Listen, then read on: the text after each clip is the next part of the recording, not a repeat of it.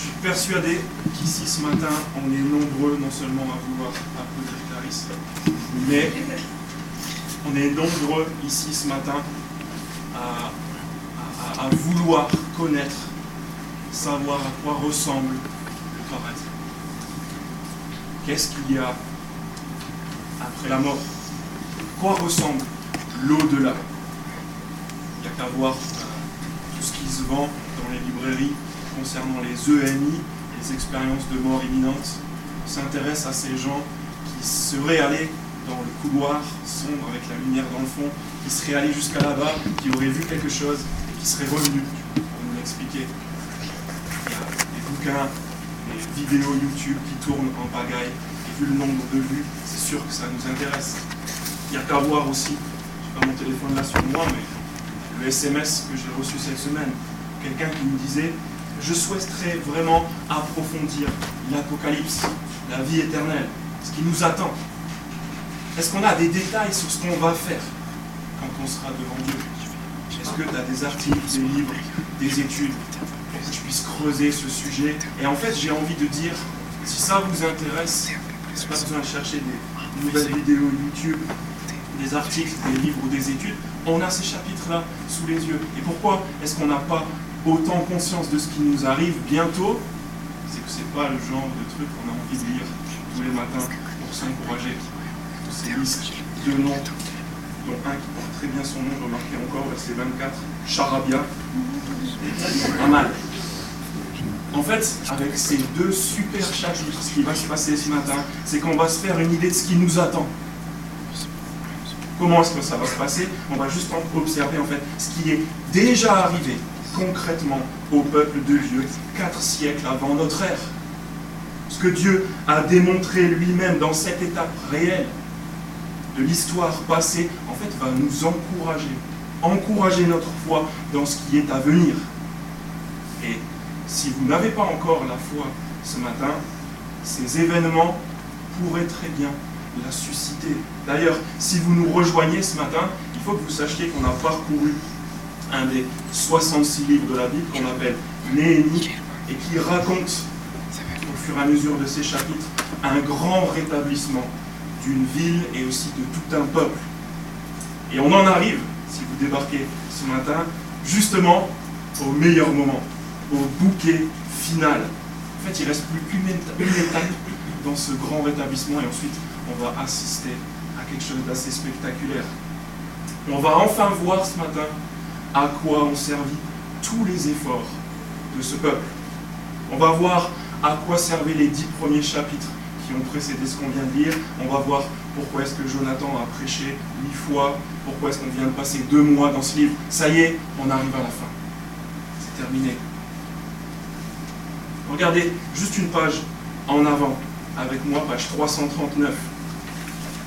Juste pour faire un petit récapitulatif de ce qu'on a vu, qui est très court en deux versets, quasiment. Chapitre 9, verset 25, c'est la page 339 sur la colonne de droite. Ce qui s'est passé dans ce livre, le point de départ, c'est ça. Chapitre 9, verset 25, on a, vu un peuple qui a vécu dans les délices offerts par son Dieu. Regardez, ils se sont emparés de villes fortifiées, de terres fertiles. Ils ont pris possession de maisons remplies de toutes sortes de biens, de citernes déjà creusées, de vignes, d'oliviers, d'arbres fruitiers déjà, nombreux. Ce qui devait arriver arriva. Ils ont mangé à satiété au point même de grossir. Et ils ont vécu dans les délices grâce à ta grande bonté. Tout au long de ce livre, d'abord, au tout départ, on a vu un peuple qui vivait dans les délices. Pourquoi? Chapitre 9, versets 7 et 8, parce que Dieu avait fait des promesses à leurs ancêtres. Regardez, chapitre 9, verset 7, voici c'est la colonne de gauche. C'est toi, éternel Dieu, qui as choisi Abraham, qui l'a fait sortir du rang Chaldée, qui l'a appelé Abraham, tu as trouvé son cœur fidèle devant toi et tu as fait alliance avec lui. Tu as promis de donner à sa descendance le pays, les noms qui suivent, et tu as agi de façon à respecter ton engagement, car tu es juste. Un peuple qui vit dans le plaisir, dans la joie, euh, dans, ce qu'on vient de lire au verset 25, parce que Dieu a promis à ses ancêtres que ça arriverait. Mais, chapitre 9, verset 26, pourtant, ils se sont soulevés et révoltés contre toi. Ils ont délibérément ignoré ta loi, ils ont tué tes prophètes, ceux qui les avertissaient pour les faire revenir à toi. Et ils ont commis les actes les plus insultants contre toi. Il n'y a pas besoin de faire un dessin. Comment est-ce que ce peuple a répondu? En insultant le Dieu qui avait béni. Alors, verset 30, tu as fait preuve de patience envers eux de nombreuses années durant. Tu les as avertis dans ton esprit par l'intermédiaire de tes prophètes. Ils n'ont pas prêté l'oreille. Alors, les as livrés entre les mains de populations étrangères. Voilà ce que Dieu a fait. Il les a livrés à leurs ennemis. Regardez quand même le verset 31. Dans ta grande compassion, cependant, tu ne les as pas exterminés. Tu ne les as pas abandonnés, car tu es un Dieu de grâce et de compassion. Voilà où on en arrive au tout début du livre de Néhémie. Ce peuple, dominé, déraciné, éparpillé, triste, pauvre, malheureux, c'est de ce peuple dont on entend parler au tout début du livre de Néhémie et qui retient l'attention de Néhémie, cette ville délaissée, détruite à cause des ennemis qui sont venus ravager ce peuple sur l'ordre de Dieu. Voilà ce qui intéresse Néhémie, tout début du chapitre 1, les 3-4 premiers versets. Et en fait, aujourd'hui, on va comprendre pourquoi tout ce qui est arrivé par la suite est arrivé. On va comprendre pourquoi au chapitre 1, Néhémie, quand il a entendu la nouvelle de ce carnage, il a pleuré. Il s'est privé de nourriture, il a prié pendant trois mois au moins. Parce qu'il avait entendu cette triste nouvelle. Pourquoi est-ce que ça s'est arrivé? On va comprendre pourquoi il a pris le risque, pourquoi il a eu l'audace de demander au grand empereur perse Artaxerxès, le maître incontesté de tout le monde connu de l'époque, de l'envoyer justement dans ce pays, dans cette ville, en Juda, à Jérusalem. On va comprendre pourquoi il a eu cette audace, on va comprendre pourquoi il a fait ensuite le long voyage de Suse jusqu'à Jérusalem, pourquoi il a dû affronter et s'efforcer de rassembler les habitants qui étaient déshonorés une fois qu'il est arrivé là-bas. Comment est-ce qu'il a fait pour leur transmettre la vision de reconstruire une ville qui est, qui est juste horrible, qui est un tas de décombres pour l'honneur de Dieu, c'était le chapitre 2. On va enfin comprendre pourquoi aussi tout le peuple s'est mis à travailler dur. À quoi ça servait tous ces efforts, toute cette sueur? Pourquoi ça servait de travailler nuit et jour? Au chapitre 3. Pourquoi est-ce qu'ils ont essuyé le découragement du chapitre 4 Souvenez-vous, la force des porteurs de fardeaux va faiblissant. Et il y a tellement de décombres que nous ne parviendrons pas à reconstruire la muraille. Pourquoi ces découragements Pourquoi les moqueries du chapitre 3 Pourquoi les attaques des ennemis du chapitre 4 qui disaient on va vous tuer pourquoi est-ce que les ennemis aussi tenté de corrompre les leaders au chapitre 6 On va enfin comprendre pourquoi aussi au chapitre 8, le peuple s'est littéralement réveillé, s'est purifié et ils ont développé un appétit hors norme pour écouter la parole de Dieu qu'ils avaient complètement délaissé. Pourquoi Ça les a profondément émus ensuite au chapitre 9, au point de reconnaître leur faute et la bonté de Dieu qu'ils avaient constamment bafoué. Et enfin, on va comprendre pourquoi ils ont commencé à prendre des engagements, ce qu'on a vu la semaine dernière, pour changer radicalement de manière de vivre. Pourquoi toute cette histoire? C'est quoi le résultat? La réponse est sous nos yeux. Une ville forte, joyeuse, sainte, en d'autres mots, le paradis sur terre. Pourquoi tous ces efforts pour qu'on finisse par être nez à nez avec ce que vous avez sur vos bulletins. Trois démonstrations de la part de Dieu qui vont nous enseigner sur notre propre avenir. Première, une démonstration concrète de la fidélité de Dieu. Chapitre 11 et les 26 premiers versets du chapitre 12. Dieu qui tient ses promesses de restauration et de bénédiction. Et ça, ça va nous parler. Deuxième démonstration, une démonstration concrète de la joie qu'il donne à tous ceux qui lui appartiennent vous venez ce matin avec une idée de l'Église et de Dieu, vous risquez peut-être de changer d'avis à cause de, de, ces versets qui suivent, 12, 27 à 43, et enfin une démonstration concrète de son ordre qui règne dans cette ville sainte. Voilà le produit fini du réveil sous Néhémie qu'on va observer en détail. L'ordre, enfin, la restauration, la pureté et une grande joie comme une preuve de ce qui nous attend. Nous qui avons confiance en Dieu. On peut commencer. Parce qu'un jour, la Bible dit que Dieu va démontrer sa fidélité à ses promesses en les accomplissant définitivement. La Bible dit qu'il va faire rentrer son peuple dans sa ville, son royaume, sous son autorité. Pourquoi est-ce qu'on peut avoir confiance dans ses promesses, qui sont juste des paroles? Ben, Parce qu'il l'a déjà fait. Et on l'a là, sous nos yeux. Cette ville, c'était une ruine qui a été fortifiée les six premiers chapitres. Mais elle était toujours vide. On lit au chapitre 7, c'était une ville fantôme qui faisait flipper chapitre 7, verset 4, la ville était étendue et grande, mais sa population n'était pas nombreuse, et ses maisons pas encore reconstruites. Et dans les deux premiers versets du chapitre 11, on a lu tout à l'heure, on lit qu'il a fallu que certains commencent à s'installer au centre-ville, à quitter la campagne. Regardez 11, 1 et 2, les chefs du peuple se sont installés à Jérusalem, et le reste du peuple a désigné par tirage au sort un Israélite sur dix, afin qu'ils viennent habiter Jérusalem, la ville sainte, tandis que les autres restaient dans leur ville. Ils ont dû tirer au sort pour savoir qui aurait la chance de devoir déménager, de quitter sa famille, de payer un loyer plus cher, c'est bien connu dans les centres-villes, d'avoir un peu moins d'espace aussi, peut-être. On a dû tirer au sort et les répartir les uns à droite, les autres à gauche, toute ressemblance avec une situation ou des personnes qui auraient réellement existé pas vraiment fortuite. Mais regardez au verset 2 la bonne nouvelle. Ceux qui se sont portés volontaires, on les a bénis.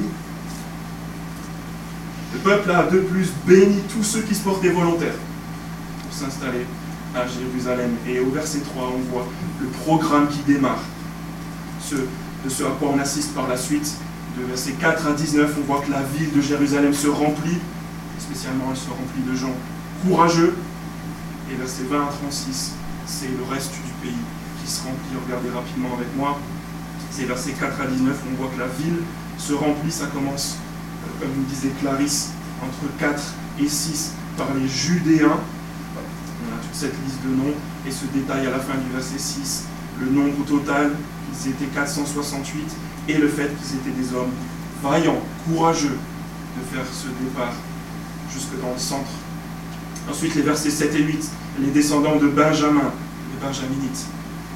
Versets 10 à 14, on a les prêtres, qui sont en fait les descendants d'Aaron, le grand prêtre, et ils étaient responsables du temple, c'est ce qu'on lit dans ces versets 10 à 14. Eux aussi, c'est marrant, verset 14, ils étaient vaillants, parce qu'il faut être vaillant autant que pour être agriculteur d'habiter en centre-ville. Versets 15 à 18, on a enfin la ville sainte qui se remplit aussi des descendants de Lévi, les Lévites. Eux, ils sont chargés d'aider les descendants d'Aaron, les prêtres. C'est ce qu'on voit au verset 16, ils étaient chargés des travaux extérieurs pour la maison de Dieu. Donc ça, c'est la ville. La ville est remplie. Ça y est. À partir du verset 20 jusqu'à la fin du chapitre, c'est le reste du pays qui se remplit. Vous voyez 20, 24, les serviteurs, les musiciens, 25 ans, 30 d'autres descendants encore des Judéens, descendants de Péretz, et 31 à 36, le reste des Benjaminites et même quelques Lévites.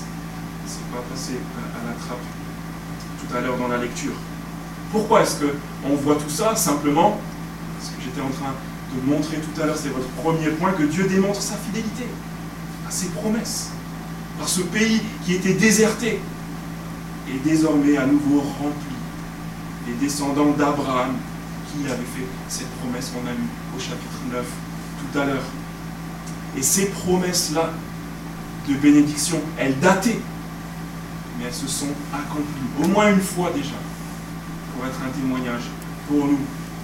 Et ces promesses, ce qui est magnifique, ce qu'on voit à partir du chapitre 12, c'est qu'elles sont adressées exactement au même peuple qu'avant. Ça, c'est assez extraordinaire. On n'est pas passé à des figurants, à des remplaçants qui, sont listés là, par la suite. C'est pour ça aussi, en fait, qu'on a cette liste. C'est vraiment les descendants d'Abraham. On peut en être certain. C'est pour ça que la promesse de Dieu, elle est incroyable. Elle s'accomplit. On est face aux authentiques adorateurs de Dieu, en chair et en os. Ceux précisément que Dieu a désignés pour hériter de ses promesses. Il n'est pas passé à quelqu'un d'autre. Ceux qui vont lui rendre un culte valable. Donc c'est pour ça qu'à partir du verset 1 chapitre 12, Néhémie va d'abord prendre soin de retracer la lignée des prêtres et des lévites. On est encore dans, dans cette liste de noms, mais c'est des personnes différentes. Regardez, chapitre 12, voici les prêtres et les lévites qui étaient revenus de déportation avec Zorobabel. En fait, ils retournent un peu en arrière du moment où ce peuple est, parti de l'endroit où ils étaient captifs à cause de leurs ennemis pour retourner dans cette ville. Il retourne un peu en arrière et il dit, regardez, ces gens-là, ces authentiques gens-là, en fait c'est de eux qu'on descend et que ceux qui offrent des sacrifices pour nous descendent aussi. Les ancêtres du temps de la déportation, versets 1 à 9. Dans 1 à 7, les prêtres, les descendants d'Aaron d'abord, de l'époque de Josué et de Zorobabel, et ensuite 8 et 9, les autres lévites, leurs assistants.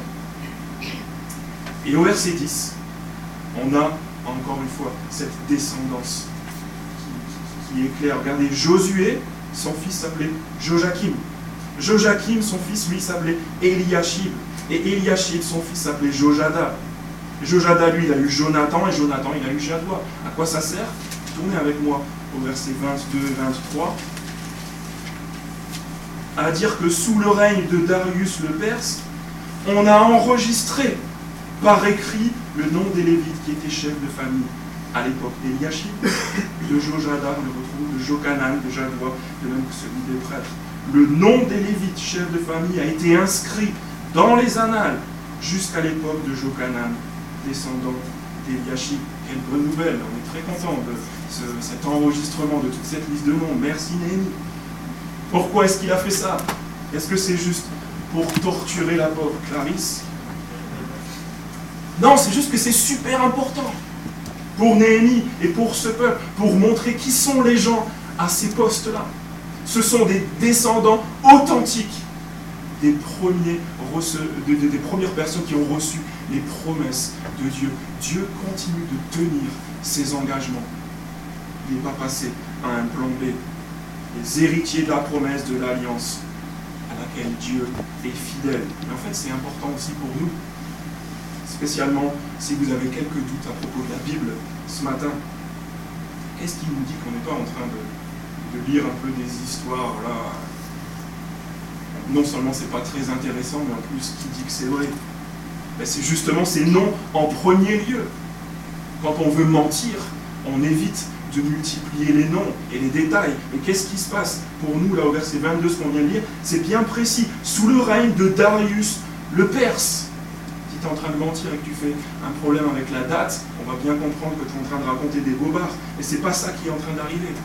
Considérez ces dates, considérez ces noms réels, ces informations qui se recoupent au passage avec les papyrus qu'on retrouve à Éléphantine qui datent du 5e siècle avant Jésus-Christ. Pourquoi est-ce que je suis en train de parler de ces choses-là? Juste pour qu'on soit face à cette réalité tout autant que les premiers lecteurs de voir cette preuve. C'est le fait que c'est certain, Dieu est en train d'accomplir ses promesses. Il l'a fait déjà une fois. Et ça en dit long pour notre propre avenir. Un jour, Dieu démontrera sa fidélité à ses promesses, même si pour l'instant ça ressemble juste paroles. Il va les accomplir définitivement. Et il fera entrer son peuple, ses adorateurs, dans sa vie, son royaume, sous son autorité. Soyez-en certains. Peu importe l'état de ce que vous voyez pour le moment. Quoi faire?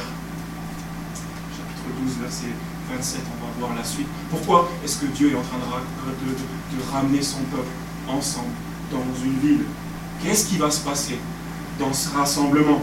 Est-ce que vous aussi, quand vous pensez au paradis, à la vie après la mort, à ce qui nous attend. Vous avez la vision de ces petits nains blonds, cheveux bouclés, avec des ailes dans le dos, qui portent un carquois, pour les plus sympas d'entre eux qui ont un cœur au bout de la flèche, et qui jouent de la lyre cul sur les nuages. Est-ce que vous pensez que ce qui nous attend, c'est peut-être ce qui s'est passé un peu tout à l'heure dans la lecture, on va sérieusement s'ennuyer quand on aura à lire ces pages, avec tous les gens les plus ennuyants que l'histoire aurait pu compter. Le pire, pendant que les autres seront en train de boire de la sangria, avec grillade à volonté, qui feront le paquito avec Johnny Hallyday et tous les rockers et tous les comiques les plus marrants, parce que les plus vulgaires que l'humanité ait jamais compté. Et on regarde ça et on dit, eux au moins ils vont s'amuser. Est-ce que c'est comme ça que vous voyez le paradis? Alors vous allez déchanter. Regardez à partir du verset 27 jusqu'au verset 43 du chapitre 12, on a une toute autre démonstration. La grande joie, la fête qui nous fait tous rêver. Celle qu'on a tenté de faire hier soir, au bord de la Garonne, c'est celle de la vie de Dieu. Et les autres, on n'en entend plus du tout parler. Verset 27, au moment de la dédicace de la muraille de Jérusalem, on est allé chercher les Lévites, où qu'ils habitent. Et on les a fait venir à Jérusalem afin de célébrer la dédicace dans une fête joyeuse, avec des chants de louanges, au son des cymbales, des luttes et des harpes. Qu'est-ce qu'on pourrait attendre D'autres d'un Dieu qui change l'eau en vin? Verset 27. Tout le monde monte à Jérusalem pour préparer un événement bien plus grand, grandiose que la petite fête à laquelle vous allez certainement assister le 21 place du Capitole. J'espère que vous y repenserez quand vous y serez. Ça sera vraiment bien meilleur.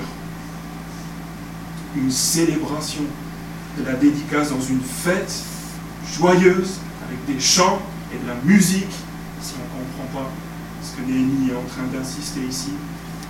Regardez verset 28, il y a même des musiciens professionnels et une chorale qui vient de tous les horizons. Verset 28, les membres des chorales se sont rassemblés, venus de la plaine qui entoure Jérusalem. Pourquoi? Pour une fête que personne n'a encore jamais connue ici. Au lieu de partir en cacahuète totale, avec la croix rouge qui tente de limiter la, limiter la casse et de ramasser les cadavres, regardez verset 30 à quoi on insiste. Les prêtres et les lévites se sont Puis, ils ont purifié le peuple, les portes et la muraille. Un grand moment de purification, une fête joyeuse jamais connu jusqu'à ce jour.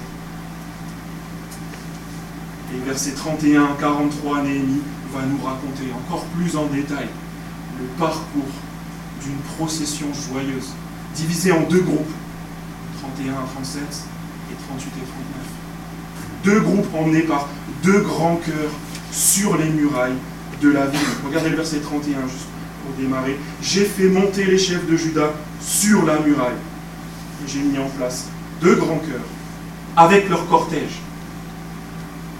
Est-ce que vous vous souvenez de cette muraille dont on se moquait, sur laquelle, soi-disant, Tobija disait qu'un renard aurait pu faire une brèche Regardez cette muraille, observez les chefs de Benjamin, de Judas, de Lévi, les milliers d'habitants, les prêtres debout, comme on vient de le lire au verset 31, qui piétinent sur cette même muraille, qui sont en train de chanter, de taper dans leurs cymbales, de souffler dans leurs instruments avant et de crier de joie. Et loin le renard. Verset 31 à 37, il y a le premier cortège qui est du côté de la muraille jusqu'à l'est avec les chefs, Esdras, la moitié des chefs de Juda, et 38, 39, le second à l'opposé. Et là, c'est intéressant. Regardez, le deuxième cœur a pris la direction opposée. Je marchais moi-même derrière lui, avec l'autre moitié du peuple, sur la muraille. Mais à la bonne place, en plein milieu de la musique, en train de se gaver à chaque passage de porte. On vu. Très certainement, il se souvient de son tour de la ville il y a quelque temps, chapitre 2, en pleine nuit, avec juste une poignée d'hommes. J'imagine dans un silence de mort sur sa monture, le texte nous dit qu'il ne pouvait même pas passer à certains endroits, tellement les débris étaient nombreux. Imaginez Néhémie. Je ne sais pas si vous avez déjà fait des longs travaux dans votre appartement ou dans votre maison. Je connais moi une personne parmi nous qui, a fait des longs travaux il y a quelque temps. Quel sentiment est-ce que vous avez ressenti une fois enfin installé Les outils rangés dans votre canapé Ikea flambant neuf avec cette petite odeur apaisante de nouveau? Qu'est-ce que vous avez senti, ressenti lors de la crémaillère? Une fois que le déménagement était terminé Essayez de ressentir tous les efforts de Néhémie, ses prières, ses privations, ses frustrations, ses craintes et tous ses soucis qui s'envolent. Il est là, dans la musique. C'est terminé. C'est même la fin du livre et de ses mémoires. Ses rêves, ses attentes, tout ce qu'il a espéré, ses projets, se sont réalisés. Ils arrivent à leur terme. Et si c'est arrivé une fois, pour lui, une démonstration de la joie de Dieu, ça doit nous encourager, nous, aux deux rives. Si vous avez perdu ce matin la vision finale des efforts qu'on est tous en train de fournir, regardez bien, encore cette semaine, cette démonstration de joie intense de quelqu'un qui a atteint le bout de la course. Pas terminé. Regardez aussi cette procession dans les versets 31 à 39. C'est déjà quelque chose, mais il y a le grand final au verset 40 jusqu'au verset 43. Puis les deux cœurs ont pris place dans la maison de Dieu.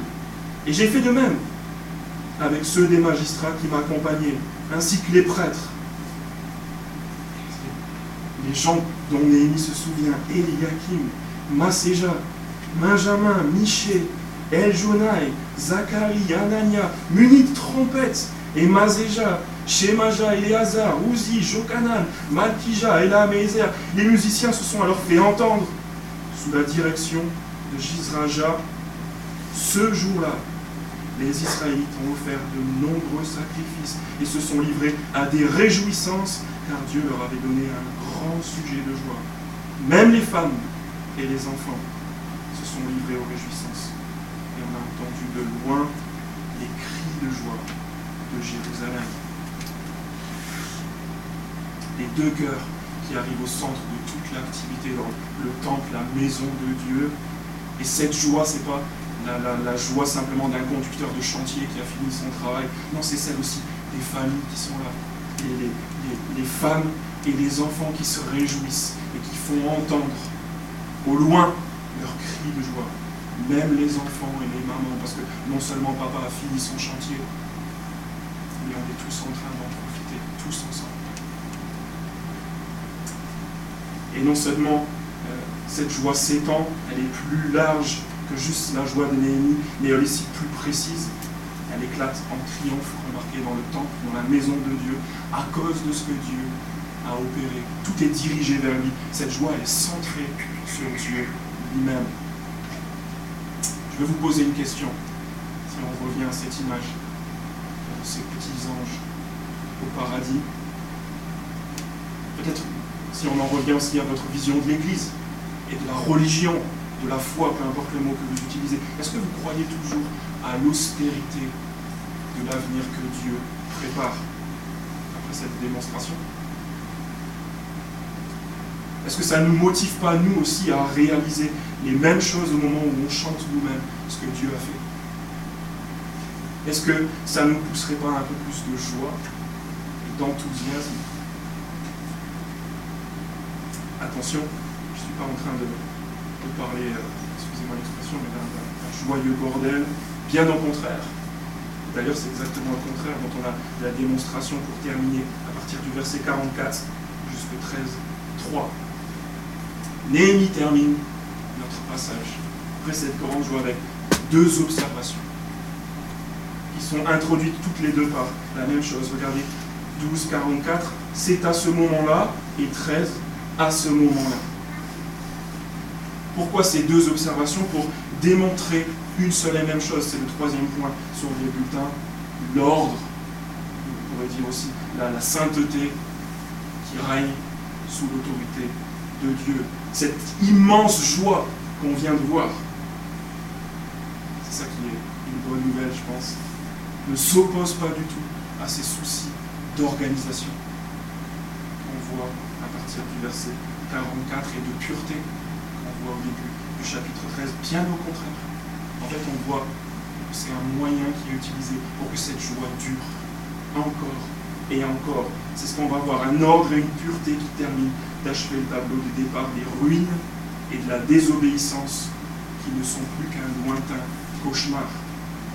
Regardez d'abord l'ordre dans les versets 44 à 47.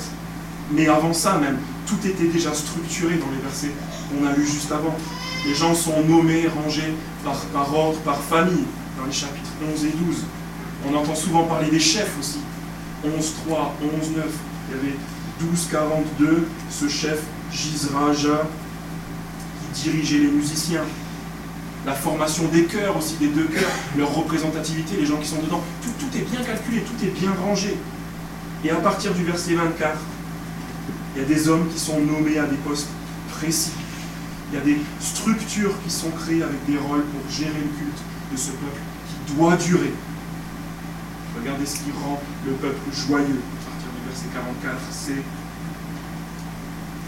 la deuxième phrase du verset 44. En effet, Judas se réjouissait de ce que les prêtres et les lévites étaient à leur poste. Ils étaient en ordre.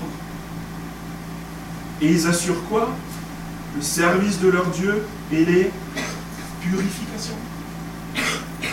Les vies en ordre, ils mettent les vies en ordre. Ils observent quoi au verset 46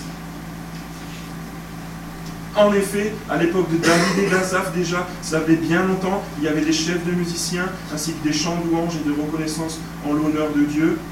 Pardon, c'était la fin du verset 45, ils respectaient l'ordre laissé par David et par son fils Salomon.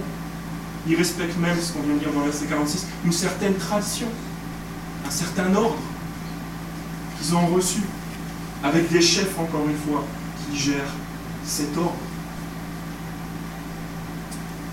J'ai eu cette discussion cette semaine, quelqu'un qui, a pris, cette semaine de la semaine dernière, quelqu'un qui a pris les pincettes un peu et de me dire, j'aimerais bien te dire ce que je pense l'Église, j'aimerais juste que tu ne sois pas choqué, mais je trouve que cette Église, elle est quand même assez structurée. moi, j'étais tellement content, j'étais en train de préparer ce texte, j'étais là, c'est super. Merci Seigneur.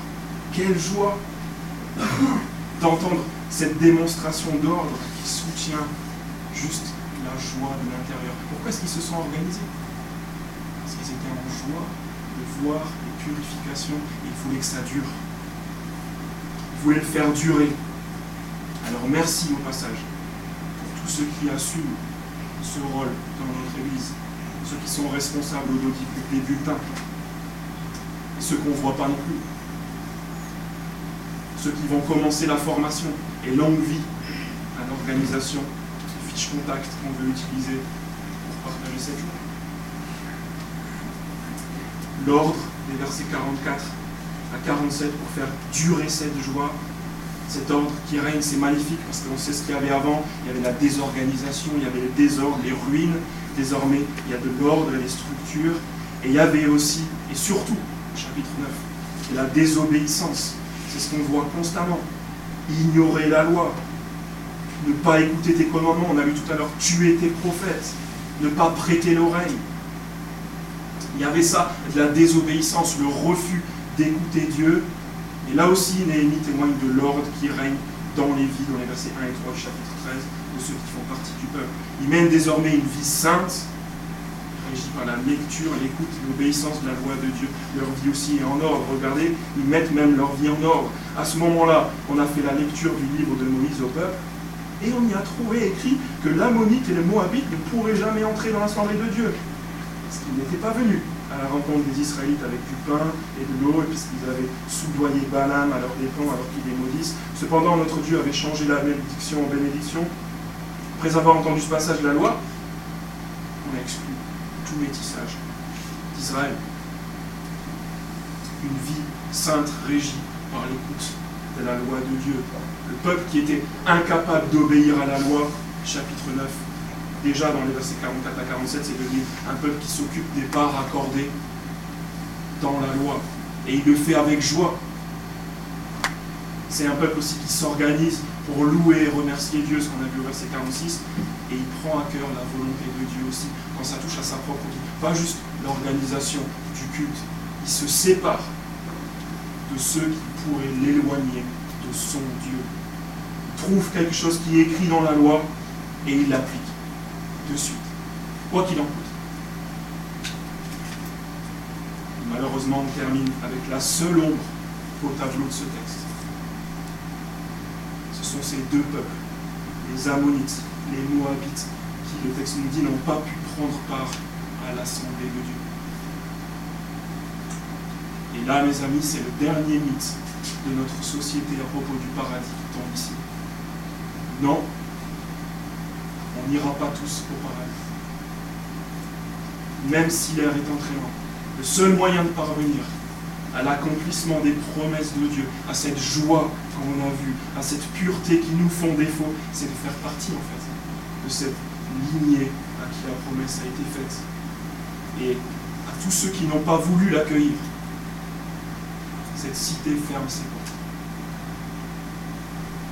Si vous ne faites pas encore partie des descendants d'Abraham, par la foi en Christ. Est-ce que je peux terminer en vous demandant d'observer ces trois démonstrations?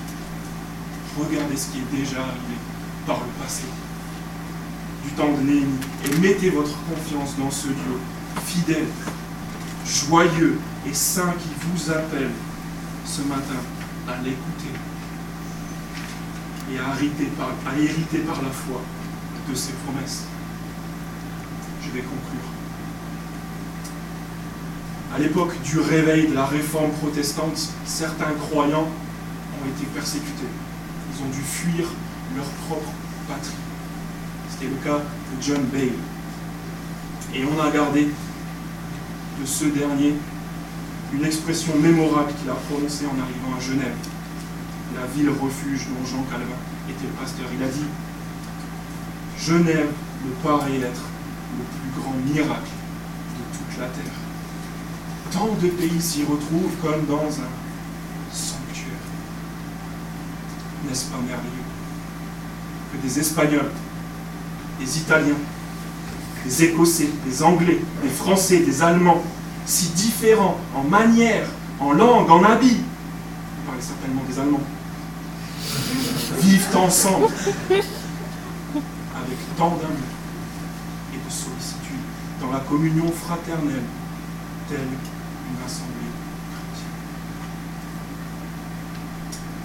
La fidélité démontrée de Dieu dans une ville sainte et joyeuse, c'est ce que Dieu a déjà réalisé à plusieurs reprises pour nous encourager. C'est un écho qui parcourt toute l'écriture. Est-ce que vous avez déjà entendu parler du Jardin d'Éden?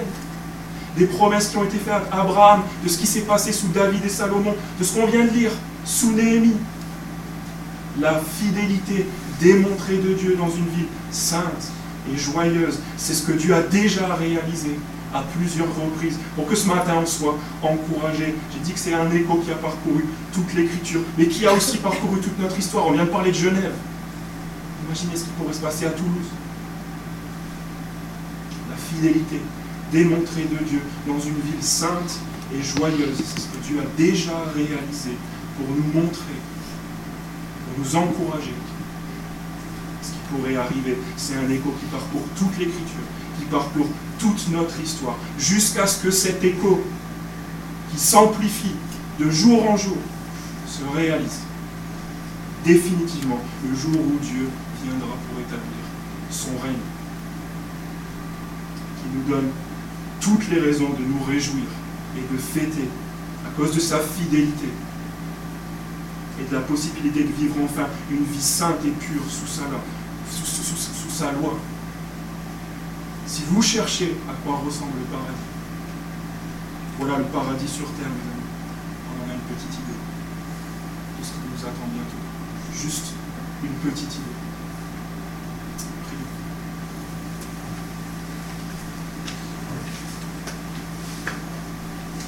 Notre Père, cette ville sainte et joyeuse, c'est ce que nous attendons tous.